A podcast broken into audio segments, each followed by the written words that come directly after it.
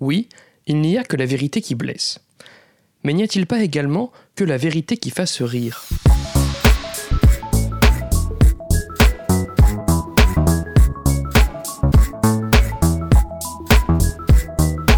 Salut et bienvenue dans ce 39e numéro, avant-dernier de la deuxième saison, de Comment c'est raconté, le podcast qui déconstruit les scénarios un dimanche sur deux. Aujourd'hui, campons chez une caricature des zadistes avec la comédie française Problemos, écrite par Blanche Gardin et Noé Debré, réalisée par Éric Judor et sortie en mai 2017 au cinéma. Cette tournure en dérision de la recherche d'une société strictement égalitaire nous permettra de questionner la relation du spectateur de comédie à la réalité de son monde.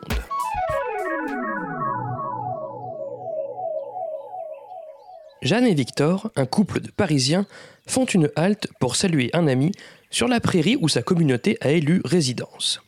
Cet ami évolue dans un groupe qui lutte contre la construction d'un parc aquatique sur la dernière zone humide de la région et plus généralement contre la société moderne, la Grande Babylone, comme il l'appelle.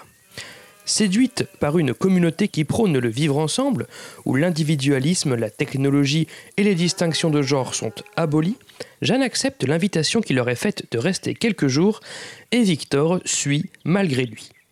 Extrait de la bande-annonce. En fait, la mobilisation pour la zone a commencé il y a six mois. Il s'appelle comment, le bout de chou L'enfant. Non mais le prénom. Bah non, je vais pas coller une étiquette sur le front à la naissance, non. Ah. Le but, c'est de montrer qu'on peut vivre autrement. J'ai jamais été vacciné de ma vie. J'ai jamais rien eu. Bon, j'ai un peu de sang dans mes selles, un zona de temps en temps. Tu sais, j'ai un souffle au cœur quand je pisse, mais c'est tout. Hein. Moi, j'ai un vrai problème que je voulais partager avec vous. Depuis deux mois, je pue de la chatte, c'est épouvantable. Oh. T'as essayé l'hibiscus en cataplasme? Tu peux même le laisser infuser la nuit en bouquet à l'intérieur sans problème. Les copains, il y a un truc bizarre à la barricade. Venez voir, venez. Oh putain, d'accord. Problemos. Putain.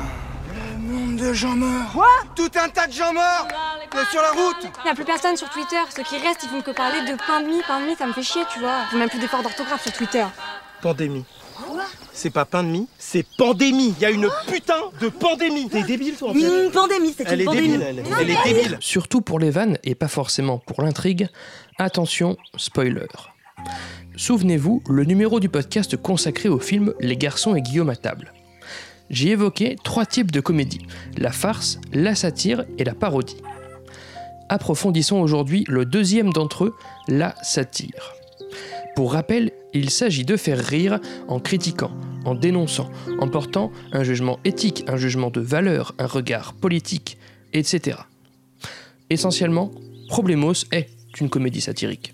Elle critique l'idée d'une société parfaitement égalitaire et socialement responsable en confrontant les idéaux à la réalité de la société.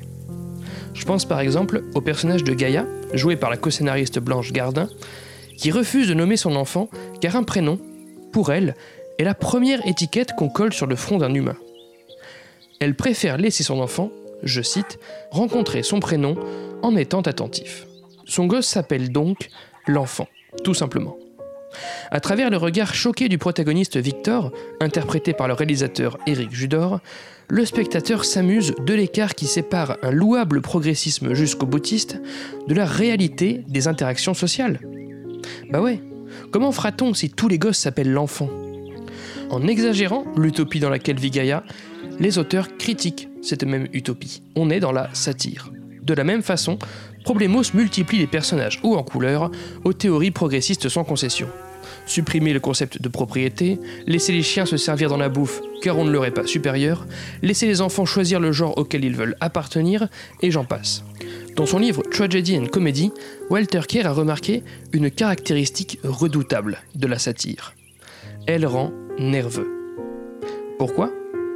Car elle rabaisse notre intellect. Or, nous refusons généralement de voir notre sérieux parodié. Prenons le progressisme. Beaucoup d'entre vous, chers auditeurs, êtes très certainement favorables à une remise en question de nos éducations essentialistes et réductrices, comme quoi euh, les hommes seraient comme ci, les femmes seraient comme ça, telle ethnie serait comme ci, telle religion serait comme ça, et tout et tout. Bref, admettons que nous soyons de gauche. On ne peut qu'être nerveux devant un film comme Problemos, qui, justement, s'en prend au bobo. Il s'en prend, dans ce cas, à nos convictions sérieuses, à notre intellect, à notre opinion, à ce genre de choses qui constituent une partie de notre identité et auxquelles nous sommes attachés. Alors oui, il caricature. Oui, il ne se projette pas dans la société de demain, mais compare les théories progressistes à la société d'aujourd'hui. N'empêche que cette comédie satirique risque de nous faire moquer le prolongement de nos propres idées politiques. Alors, on est nerveux. Malgré toute l'autodérision dont on s'efforce de faire preuve de nos jours, on a peur de ce dont on s'apprête à rire. On a peur de ce que cela dira de nous. Et pourtant, justement, c'est quand l'humour met le doigt sur une réalité qu'il fait mouche. Dans son livre The New Comedy Writing, Gene Perrett évoque certains raccourcis pour faire rire, parmi lesquels dire une vérité, tout simplement, pour désamorcer. Cet ouvrage s'adresse surtout aux professionnels du stand-up, s'ils viennent de louper une vanne par exemple, qu'ils l'admettent expressément et cela fera rire l'auditoire en désamorçant le malaise. Non sans rappeler la fameuse technique du lampshade hanging, très à la mode de nos jours, évoquée précédemment dans les épisodes 3 et 22 de Comment c'est raconté. La comédie Problemos joue de cette vérité qui désamorce. Par exemple, à un moment dans le film, le personnage de Simon est mis en quarantaine par la communauté, il en profite pour fabriquer sa propre maison, tout confort suite à quoi il monnaie des douches chaudes au reste de la communauté contre des services rendus, comme laver des vitres. La communauté trouve cela injuste et envoie un porte-parole dialoguer avec le privilégié Simon. Ce porte-parole n'est autre que Jean-Paul, un prof de yoga, ancien ami de Jeanne. Jean-Paul commence par dérouler à Simon, de loin, les revendications, et ce, assez fermement. Simon invite alors Jean-Paul chez lui pour parler. Et là, Jean-Paul se retrouve devant un festin, seul avec Simon, ils discutent en mangeant. Bizarrement, dans cette posture, Jean-Paul tempère ses propos, dit à Simon que ses privilèges ne sont pas très très bien vus par le reste de la communauté, etc. Bah oui, Jean-Paul se retrouve à son tour privilégié. Il apprécie et donc est corrompu en un instant. Par cette scène, les scénaristes de Problemos désamorcent l'utopie d'une société égalitaire avec une vérité grinçante, un humain soumis à une tentation oublie souvent très vite l'intérêt général. Et c'est vrai, on le constate régulièrement dans les sphères politiques, ne serait-ce qu'à l'égard des fameux puissants lobbies. Après, la vérité n'est pas forcément apportée par un personnage ou par une situation. Le plus souvent, dans les satires bien écrites, la vérité survient directement dans la tête du spectateur. Pas besoin d'un clown blanc comme le personnage de Victor pour désamorcer tout ce que ses interlocuteurs lui disent. Le film d'Éric Judor s'en passe d'ailleurs le plus souvent.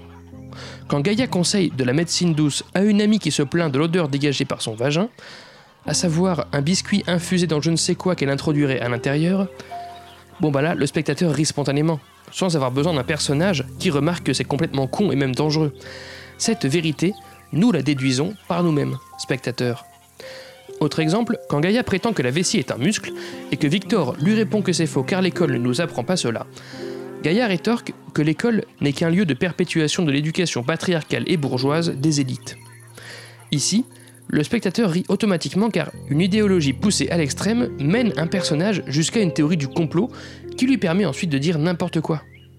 Je résume la pensée de Gaïa. Si l'école est nulle, tout ce qu'on y apprend est faux. Waouh La vérité sur cette dérive nous saute aux yeux sans qu'un personnage, là encore, n'ait besoin de nous faire la remarque. Dans son ouvrage The Comic Toolbox, John Verhouse insiste également sur le pouvoir de la vérité dans l'humour. Lui évoque le duo gagnant Truth and Pain, vérité et douleur. En gros, la comédie marche encore mieux quand la vérité s'accompagne de douleur. Dans les deux derniers exemples cités, il y a respectivement la douleur des parties intimes et celle de l'obscurantisme.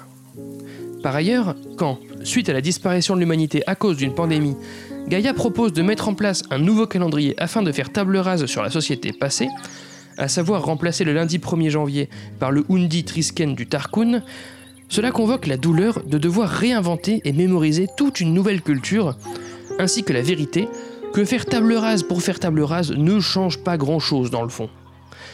Mais encore, quand on suggère à Victor de s'essayer au polyamour avec sa femme, il bafouille longuement afin de vérifier la stricte hostilité de sa femme Jeanne à l'égard de cette pratique, pour enfin renoncer effectivement à haute voix. Il y a la douleur pour Victor de ne pas pouvoir multiplier les partenaires, et aussi la vérité qu'un couple entre guillemets traditionnel est rarement prêt à évoluer sur ce point.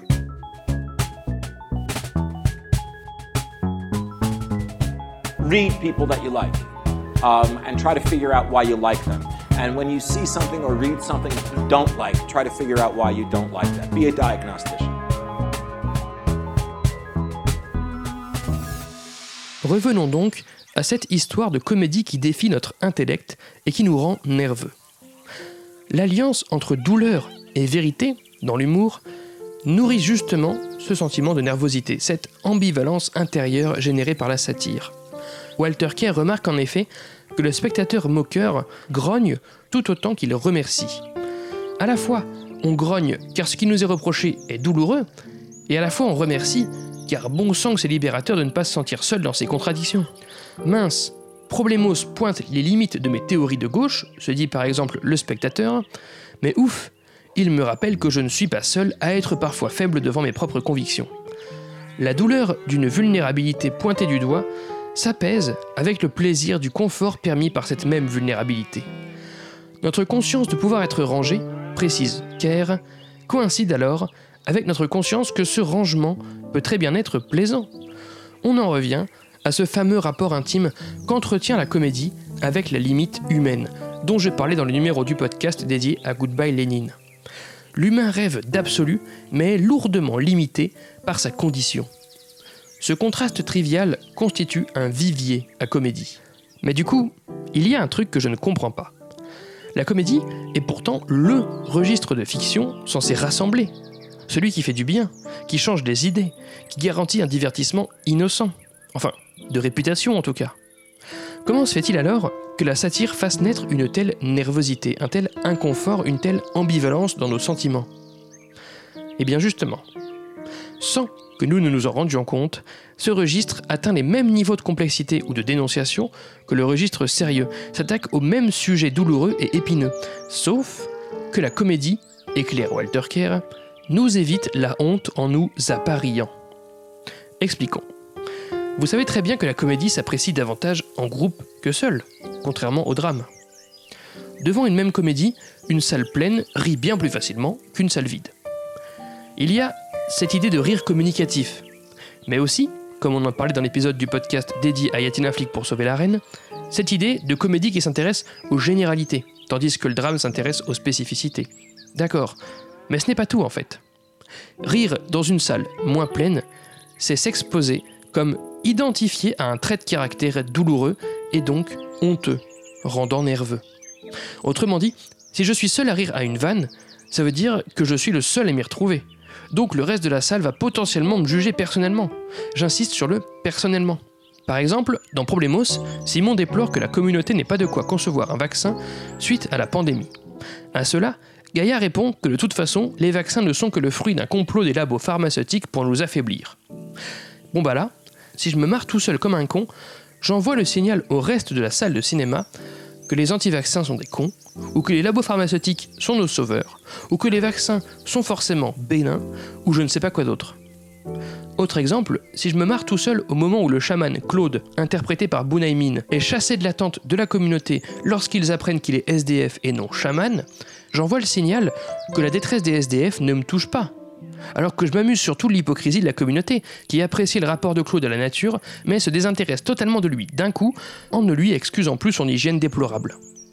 Et oui, Kerr rappelle que le rire est un son ouvert, contrairement aux larmes qui sont discrètes.